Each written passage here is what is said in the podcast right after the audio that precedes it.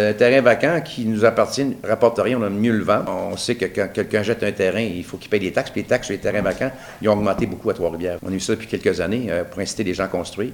On récupère euh, 85 000 ou 88 000 de taxes. Plus là, ils vont payer des, taxes sur le terrain. 2 millions, ça peut représenter, disons, peut-être une trentaine de mille par année de taxes. Alors, beaucoup plus que ce qu'on avait auparavant.